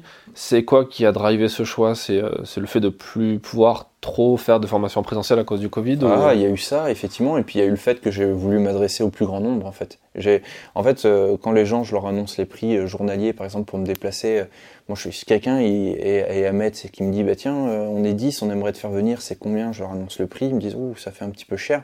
Bah oui, mais après, euh, alors tu connais bien ça en tant que, en tant que chef d'entreprise, entre le déplacement aller, le déplacement retour, les deux nuits d'hôtel, la nourriture et la TVA qui va me tomber dessus, en fait, au final, pff, il reste plus grand chose. T'as pas payé les impôts encore là. Et là, j'ai pas encore payé les impôts là-dessus. Et donc du coup, moi je me suis dit bon, en fait, en l'état, euh, présentiel, ça commence à être compliqué. Les gens, on annonce des tarifs, c'est compliqué. Comment est-ce que je peux dispenser un savoir? Voilà, comment est-ce que je peux euh, rentrer chez eux? Je peux pas, ils peuvent pas venir à moi, ben, je vais chez eux. Et c'est un petit peu l'idée qui a drivé ça. Et puis du coup, je me suis un petit peu inspiré de ce qui existait aussi comme, euh, comme on va dire, sur euh, Panthéo Productions qui est aux États-Unis, ou alors les masterclass de manière générale, où en fait on va dessus et puis bah, on peut apprendre le kung-fu comme apprendre à, monter des vidéos. Bah, voilà, on fait appel à des instructeurs. Euh, pour être tout à fait franc, au début je me suis lancé de manière assez timide. Euh, J'avais pas les, ressources financières pour investir dans du gros matériel. Aujourd'hui, je peux le faire, donc du coup tout ce qui va suivre sera d'une nette amélioration en termes de, professionnalisme et de qualité visuelle, en tout cas. Sur ce marché, il n'y a que toi, en France? Ouais, à l'heure actuelle, je pense qu'en termes de vente de vidéos, en tout cas, moi, j'en ai jamais entendu parler. Je sais que des livres se vendaient, hein, bien évidemment, les livres de, de Philippe Perotti ou d'autres livres de manière générale. Mais en tout cas, en vidéo, euh, moi, quand je tape vidéo de, de, tir, en tout cas, ou une, une, une classe payante, non, j'avais, j'avais rien trouvé jusqu'ici. Si ça existe, en tout cas, je suis désolé pour ceux qui m'écoutent. Euh, je serais ravi d'avoir des commentaires et qui m'indiquent où aller chercher ça. Mais voilà, en toute honnêteté, non. Il n'y avait pas de DVD ou de trucs comme ça non Alors euh, non, en tout cas pas en français, non. En okay. tout cas, euh, pas à ma connaissance. Des livres, oui, mais en tout cas pas de pas de DVD. Enfin, il me semble pas, en tout cas. Ouais. Est-ce que tu penses que c'est un créneau qui va qui va rapidement euh, voir arriver des concurrents euh, Tu vas ouais. voir des concurrents arriver, ouais? Ouais, je pense que bah, maintenant que moi je, je, le dis en toute euh, voilà en toute franchise voilà ça, ça, ça a bien fonctionné et j'encourage les gens qui sont de ce domaine-là alors s'ils veulent se lancer en indépendant ils peuvent voilà hein, je, et ensuite s'ils veulent euh, s'ils veulent une plateforme sur laquelle ils, peuvent s'exprimer et puis essayer de bénéficier un petit peu de, la visibilité qu'on a actuellement bah, je les invite à venir me contacter et je serai très heureux justement de, de, leur, de leur proposer moi ma plateforme pour qu'ils puissent s'exprimer. Si quelqu'un me dit moi écoute euh, je suis très doué dans le tir à longue distance, je suis très doué dans, dans peu importe le domaine, ben on y va avec euh, la petite équipe qu'on est, on va filmer, on filme toute la journée, on monte, s'il est satisfait du résultat, on le met en vente sur notre site, ça lui fera gagner à lui de la visibilité sans doute s'il n'en avait pas, ça lui fera gagner peut-être de la crédibilité, nous ça nous fera gagner également eh ben, de la crédibilité parce que quand on, est, on se rapproche de gens qui sont très doués, ben, on gagne aussi, nous aussi. Et puis bah, après, lui, l'aspect financier comme pour nous. Donc je pense que c'est tout ça qu'il faut voir. Et je pense que ça va se développer parce que euh, aujourd'hui, il y avait beaucoup de, vidéos qui étaient faites majoritairement en anglais. Aujourd'hui, il y a tout, quasiment la totalité des instructeurs de tir américains qui en fait dispensent beaucoup plus des vidéos, genre de tests de matériel. Que tout leur savoir, finalement, ils le privatisent et ils le rendent payant. Donc nous, on n'échappe pas non plus à ces règles-là. Et donc du coup, euh, aujourd'hui, ben, vu qu'on a toujours un petit peu 10 ans finalement de, décalage, je dis pas de retard, de décalage avec euh, avec les États-Unis, ben dans ce cas-là, je pense que la, voie qui va c'est des sociétés de prod. Moi, c'est justement mon objectif, c'est de monter une société de production là-dessus où les gens qui ont envie de s'exprimer dans le domaine du tir ou dans d'autres domaines puissent venir euh, nous contacter. Voilà. C'est un, super projet. Qu'est-ce que, pour terminer, je pose toujours cette question aux invités qui sont passés dans le podcast qu'il soit ancien DGSE ou chef de corps ou, ou soldat, etc.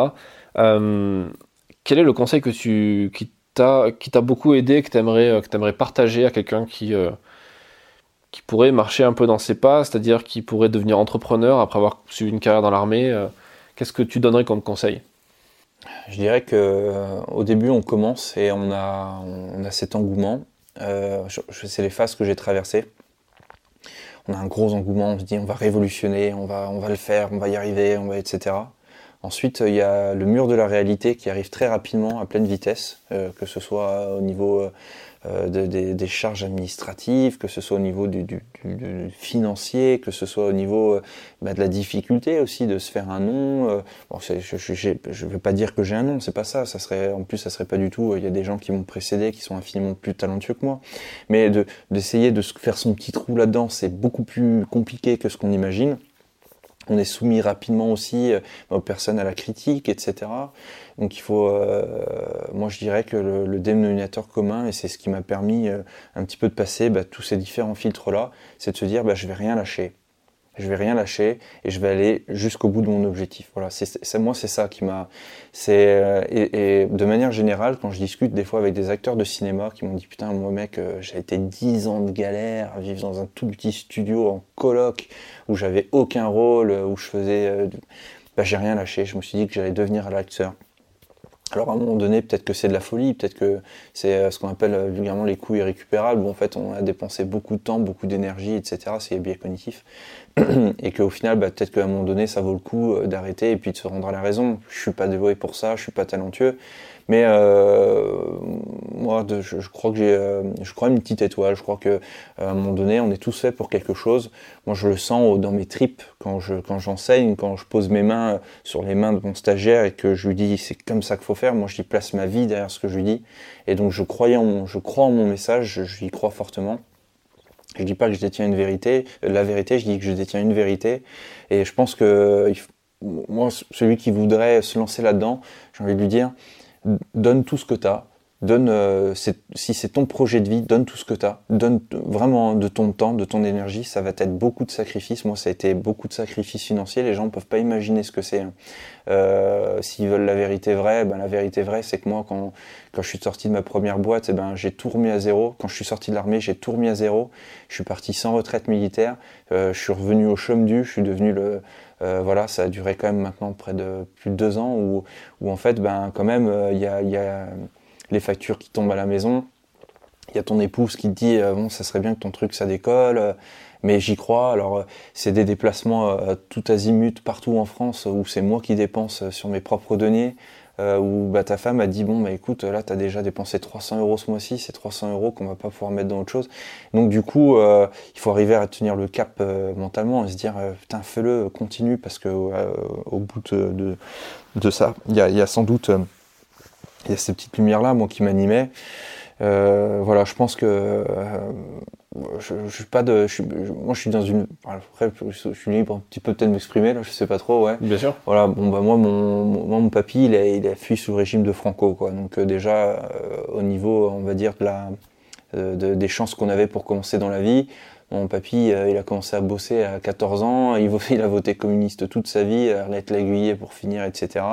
Il est mort d'un cancer, il venait juste d'arriver à la retraite, c'est quelqu'un qui a fait que ça en fait, voilà. Euh, mon père après qu'il s'est engagé à l'armée, donc moi je sais ce que c'est euh, d'arriver avec pas toutes les cartes en main. Voilà, moi j'ai, euh, je veux pas faire mon mec, genre j'ai vécu dans des cités, mais enfin j'ai quand même vécu dans, dans des bars d'immeubles. Euh, je sais ce que c'est que de, de, de, pas avoir des sous. Je sais ce que c'est d'être gamin et puis de regarder euh, les gens qui portent des Nike, des trucs et qui moi portent le même pantalon toute la semaine. Je sais ce que c'est que tout ça. Je sais ce que c'est que d'en chier. Je sais ce que c'est de, euh, voilà, de, de, voilà, de, de lutter.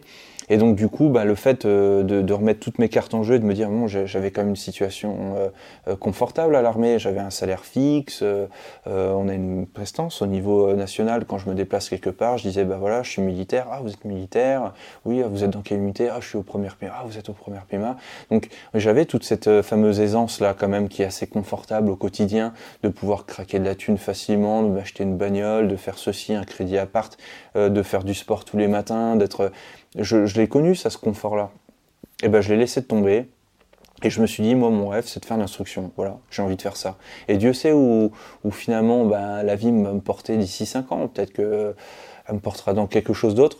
Mais je pense que moi, le message que je porterai à toutes les personnes là, ben, c'est pas parce qu'on n'a pas toutes les meilleures cartes en main, c'est pas parce qu'on est dans la galère, ben, qu'il faut pas continuer, d'y croire. Moi, je, c'est plutôt un message là-dessus positif. Tout à l'heure, on me disait, on mentionnait, euh, c'est rare que je me dévoile un peu autant, mais moi je suis profondément humaniste. Moi j'aime j'aime la nature, j'aime les jolies choses. Je suis je suis pas un, voilà un petit peu quelqu'un de, très obtus dans ma façon de penser. Euh, j'aimerais bien que tous les gens s'aiment sur cette planète. J'aimerais bien euh, voilà je, pars un peu dans toutes les directions, mais c'est pour un petit peu plus me dévoiler, que les gens aient peut-être l'opportunité de plus me connaître. Euh, moi je j'aime bien mettre euh, trois quatre whisky avec mon papa, écouter du bon blues le soir, etc. Et ben c'est dans tous ces moments là en fait, dans, où je me dis, voilà, quand je suis en famille, quand je suis avec mes amis qui me disent, mais c'est bien ce que tu fais, il faudrait que tu continues, vas-y, bats-toi pour ce que J'ai voulu abandonner, euh, je veux dire, l'année dernière, il y a des fois, je me suis dit, mais putain, où est-ce que je vais, quoi, putain, j'ai plus de thunes, là. Franchement, j'ai tout ce que j'avais de côté, je l'ai craqué, euh, voilà. Mais voilà, je me, bats et puis on verra où est-ce que ça va me mener. Et puis, puis euh, moi, je crois que bah, c'est dans ces expériences de vie-là qu'on tire de, belles choses. Ça m'a amené à rencontrer plein de gens. Donc j'espère que cette aventure va continuer. J'espère que je donnerai toujours autant de plaisir aux gens qui me regardent et qui, apprécient nos, contenus et qui se disent putain c'est cool ce qu'il fait. Parce que bah, en l'état, du coup, si c'est le cas, bah, je serais pas prêt de m'arrêter. Et puis, bah, si demain l'aventure doit s'arrêter, bah, j'accepterai. Voilà, qu'il en soit ainsi, hein, comme dirait. Mais voilà, c'est un petit peu le message que je pourrais porter. Voilà, il faut croire en ce qu'on aime. Voilà. Qui ose gagne. Qui ose gagne. Et certains disent qui perd paye, mais enfin. mais ouais, effectivement, qui ose gagne. Ouais. Ça, c'est une, une, vraie phrase de vie, ça, quand même, quand on y pense. Putain, les mecs, qui ose gagne, c'est beau, quand même. Il n'y a, pas, y a pas à dire. Ouais. C'est une bonne phrase qu'aurait pu dire un entrepreneur aussi, au final. Ouais, ouais faut oser, ouais. Ouais, qui ose gagne, je pense que les mecs comme. Euh, comme bon, je, je, suis pas bien, je suis pas, euh, je suis pas les, les, gens qui ont inventé Apple, je suis pas les gens qui ont inventé euh, des trucs, hein, je suis pas, je suis loin de là. Je suis une toute petite entreprise, hein, modeste, mais, mais ouais, je pense que ça naît tout le temps d'une. Je pense que les mecs comme Steve Jobs ou autres, ouais, ils sont pas partis eux non plus avec toutes les cartes en main, hein, voilà. Mais c'est des gens qui ont cru, c'est des gens qui ont commencé dans leur garage. Moi, je suis admiratif des mecs qui ont monté. Euh, des, distilleries euh, complètes euh, à fabriquer des bières aujourd'hui mondialement connues, qui ont commencé à la base juste apprentis, apprentis chimistes dans leur garage. Moi, je suis vraiment admiratif de tous ces gens-là. En fait, je m'inspire vraiment de ces gens-là. Je me dis, eux, s'ils y sont passés, alors c'est que moi aussi, il faut que j'y passe. Et puis, puis c'est ça. Et puis, ça fera de belles choses à raconter quand je serai vieux et con.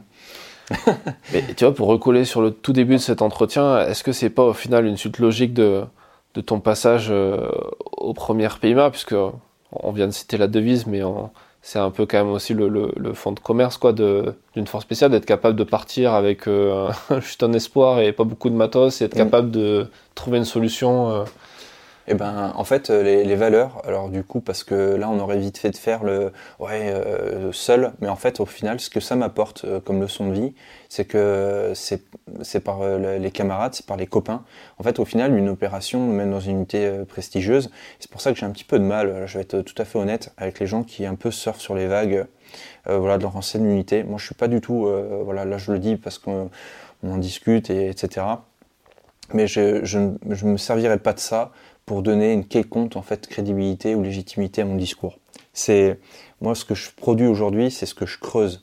les, mauvaises langues diraient ah, il a tout piqué là-bas. Non, c'est faux. Et je, le maintiendrai bec et ongle. Non, je, je vole rien. Je creuse chaque jour que Dieu fait. les gens qui me connaissent savent que je suis un acharné du boulot. Je me couche tard, je me lève tôt. Je, enfin, l'eau, tôt, non, là c'est peut-être un mensonge. Mais je passe beaucoup de temps derrière mon écran de PC. Je prends beaucoup de notes je, m'investis beaucoup. Euh, et tout ça en fait qu'est-ce qui permet euh, de continuer? Bah, c'est parce qu'il y, a sa famille il y a ses proches il y a ses copains il y a ces les gens qui nous aiment et qui, nous soutiennent au quotidien dans les bas comme dans les hauts. Bah, je pense que dans les euh, unités même non spécialisées ce qui est un petit peu le, dénominateur commun c'est que tout ça ça se monte avec des copains. On est ensemble on galère ensemble et on y va et les gens en fait nous poussent. Et en fait euh, moi je, disais souvent ça c'est mon papa qui m'avait dit ça une fois. Il m'a dit tu vois euh, quand tu galéreras tu sais quand tu quand auras froid etc j'étais au deuxième RIMA quand il m'avait sorti ça. Il m'a dit bah pense aux anciens en 14-18 pense euh, pense aux mecs là à Bastogne où ils étaient complètement dans le froid là face aux lignes allemandes et puis ils sont restés comme ça et des engelures comme c'est pas permis 14-18 qu'ils étaient même pas équipés pour affronter le ils avaient même pas l'équipement ça arrivait pas sur le front pour les équiper pour le froid Pense, euh, pense à, euh, aux guerres euh, comme à Dien Bien Phu ou autres où les mecs ils, sont, ils, ont, ils ont été parachutés dans la cuvette comme ça. Mais je veux dire, quand on prend un petit peu et de recul et qu'on pense à tous ces gens-là, on se dit putain bah en fait eh, relativise un petit peu quoi relativise parce que bah là ce que tu fais eh, c'est une nuit passée dans le froid les cahiers c'est bon mec t'es costaud quoi on y va et donc du coup, euh, des fois, ben, moi je m'appuie là-dessus, je m'appuie sur ces gens-là, je m'appuie sur euh, leurs leur témoignages, je m'appuie sur les livres que j'ai pu lire. Euh, je ne dis pas que c'est ce que je suis. Ça, j'irai au résultat quand je serai vieux et con, comme je dis. Mais pour le moment, en fait, ben, je, m'inspire de ces gens-là. Et puis, ben, quand j'ai des coups de, de bas, quand j'ai des coups de blues, quand, quand j'ai besoin de soutien, ben, je suis content d'avoir mes copains avec qui je vais boire une bonne bière, une bonne pinte le soir euh, d'avoir une personne qui me suit au quotidien, ma femme qui m'aime et donc qui vient me voilà me, me, renforcer. Aujourd'hui, ma petite famille qui voilà, bah tout ça en fait c'est ça en fait. Et au même titre que dans, dans des régiments, c'est pas tout seul qu'on le fait, c'est un on. Voilà, c'est pour ça que jamais j'aurai l'affront par rapport à mes, mes, anciens copains. Jamais je leur ferai l'affront de, de, parler et puis de dire oh moi j'ai fait ci, j'ai fait ça. Non, j'ai pas fait ci ou ça. On était ensemble. Euh, bien souvent, euh, c'est pas moi qui qui a été le, voilà celui qui ait pris la décision de telle ou telle chose ou qui ait pu amener à, ouvrir le feu ou autre. Non, ça se fait en équipe. C'est une famille en fait. C'est soudé. Et moi, c'est le plus profond des respects que je peux avoir vis-à-vis de ces gens-là. Ces gens-là qui sont encore dans l'unité. Bah, c'est d'éviter de la, ramener et puis d'arriver avec euh, ma barbe et puis dire ouais moi j'ai fait ça j'ai fait ci non je m'en branle en fait non. Et puis c'est le passé quelque part. Aujourd'hui euh, les jeunes qui sont arrivés franchement euh, sur ma dernière année et puis les gens que j'ai pu recroiser un peu en ville que je croise et puis qui me reconnaissent et puis qui me voilà qui me disent bonjour bah, je les vois en fait le dénominateur commun c'est des beaux gosses ils sont costauds ils sont intelligents ils sont rapides ils comprennent vite.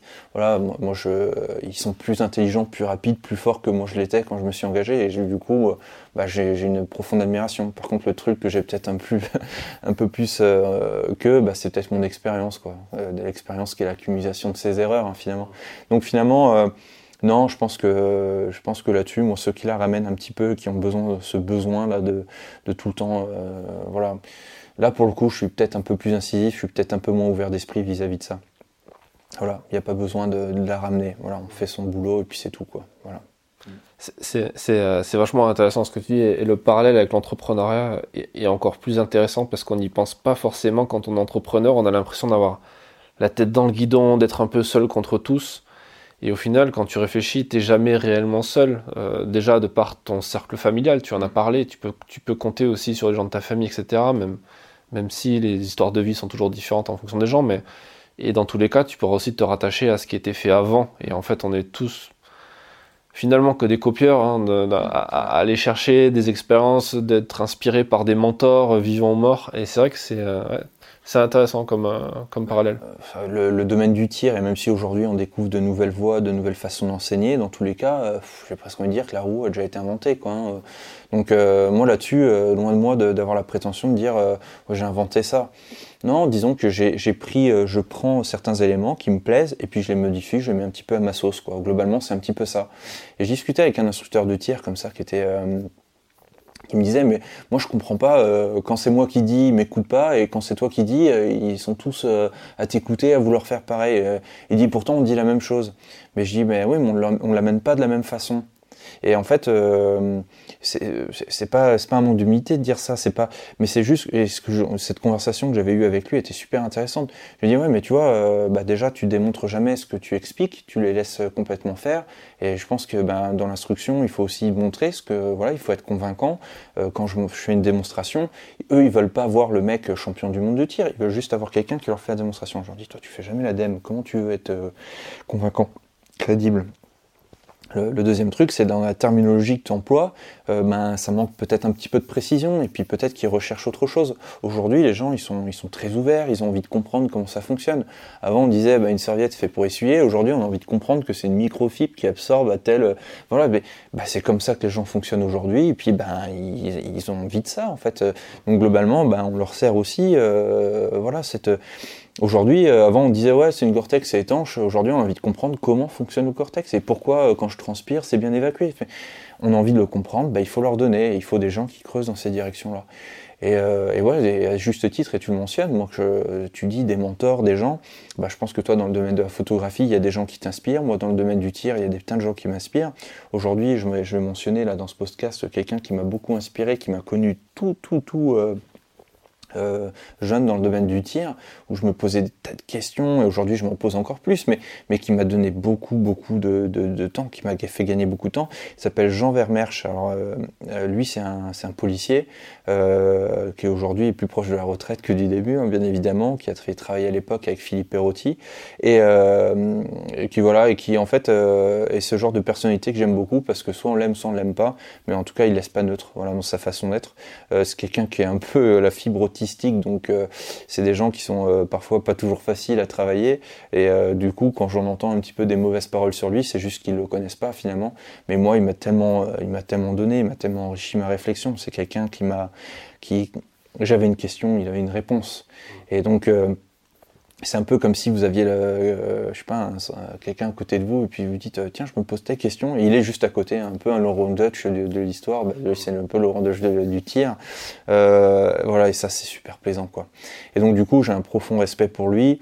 Euh, moi je considère vachement l'instruction un peu comme un le, le Padawan et le, le, c'est très très bizarre hein, peut-être de dire ça, mais enfin je pense que les gens qui avaient réfléchi à, ça peut-être euh, sous certaines formes d'LSD ou d'autres drogues, mais en tout cas qui avaient poussé cette réflexion aujourd'hui ça se vérifie parce que moi, je crois vachement en ça. Je crois vachement qu'on a quelqu'un qui nous guide jusqu'à un moment donné où on est prêt à voler de ses propres ailes et où on a l'impression de se dire, euh, mais je, suis prêt, je suis pas prêt. Bah maintenant, prêt ou pas prêt, c'est ton envol. Tu vas commettre des erreurs, tu vas te voilà te casser les dents, mais c'est ça là aussi l'enseignement. Et aujourd'hui, ben depuis que je suis un peu plus euh, euh, seul finalement par rapport à lui, qui m'a un petit peu pas lâché, c'est pas du tout ça, mais qui m'a dit bah maintenant euh, il faut que tu ailles et puis il faut que tu te fasses euh, bah, ton, ton, nom, il faut que tu, tu ailles. Bah, moi le, le, seul retour que je, peux, puisse avoir finalement, c'est de bénéficier un petit peu de cette visibilité là et puis de lui rendre euh, voilà son voilà son ce qui lui est dû. Lui il a toujours évolué dans l'ombre. aujourd'hui je suis un peu plus dans la lumière, mais sans lui clairement je serais pas là où je suis aujourd'hui. Très, très clairement ouais. C'est j'ai gagné énormément de temps, j'ai beaucoup appris. Aujourd'hui, du coup, je la ramène parce que je lui dis Ah, je suis pas d'accord avec ça. Je m'en serais pas permis de faire ça il y a une dizaine d'années. voilà. Dans l'idée, ouais. C'est quand le Padawan dépasse le maître. ouais, peut-être. Ouais. Mais disons, euh, bah, peu, plus tard, en tout cas, j'aurais peut-être euh, moi aussi euh, l'opportunité, la chance d'avoir quelqu'un qui a envie d'apprendre et qui, je formerai moi aussi mon Padawan et qui transmettra. En fait, le savoir, c'est ça. Finalement, ça se transmet. Dans nos gènes coulent un petit peu tous nos ancêtres ben, je trouve que voilà, le, propre de Homo sapiens sapiens, c'est d'avoir l'opportunité de, de, transmettre et puis que peut-être dans 10 ans, 20 ans, peut-être 50 ans, on se rappelle toujours de cet instructeur laitier-là qui se dira Putain, il avait, il avait dit ça, c'était intéressant. Moi, c'est tout ce que, ce que je souhaite aux gens. Puis j'espère être euh, voilà, peut-être une de ces personnes-là dont on se souviendra et dont on dira il a écrit quelque part euh, quelques lettres, euh, qui a mis son, sa pierre à édifice dans tous les cas. Voilà. Voilà. J'espère que ça, ça, ça sera ça. Euh, je renvoie les gens euh, sur ta chaîne YouTube, donc Lara Tactical, euh, et, et, sur tes formations en ligne pour, pour apprendre à, à mieux tirer, pour ceux que ça intéressera. Et merci pour, pour ton intervention dans, ce podcast. Et puis bah, à très bientôt dans ce cas. Merci. Merci d'avoir écouté cet épisode jusqu'à la fin. S'il vous a plu, partagez-le autour de vous et abonnez-vous au podcast pour ne pas rater les prochains.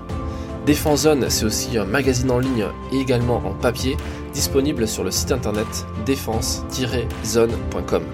Rendez-vous en description pour plus d'informations et à très vite dans un prochain épisode.